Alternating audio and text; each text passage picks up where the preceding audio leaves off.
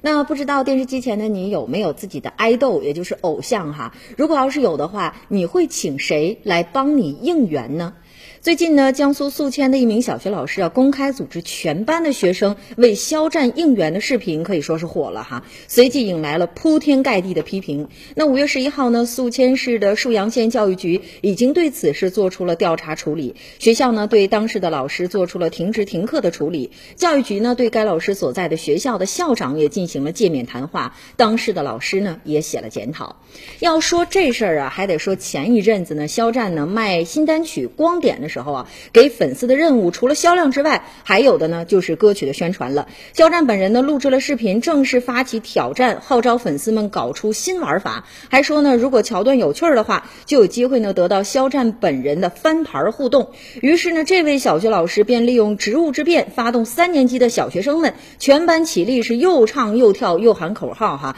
为肖战的新歌打 call。那这种事儿呢，其实已经不是第一次出现了。这些年呢，随着饭圈文化的盛行，经常会出现一些老师利用自己的特殊身份呢，带着学生为自己的爱豆应援。那此前呢，网上就爆出是说一位女教师呢，甚至为了自己的偶像，当着两百多名学生的面斥责一名不爱自己偶像的学生。无独有偶，近日呢，河南夏邑一个幼师呢，组织孩子们拍视频应援自己的偶像王俊凯。那当地呢，呃，教育局呢已经介入调查，针对多地爆出的教师组织学生应援的事件呢，多部门呢也已经发。生了，说不能让学生呢成为追星应援的工具。其实呢，每个人呢都有自己的生活，当然也有喜欢自己追星的权利。但是呢，千万不要忘了自己呢是教书育人的教师哈，自己有使命，忘了自己的职业规范，把学生当成自己追星的工具，真的是逾越了师德的底线。当然呢，我们把话说回来，爱豆们撺掇自己的粉丝疯狂的霸占社交流量，影响。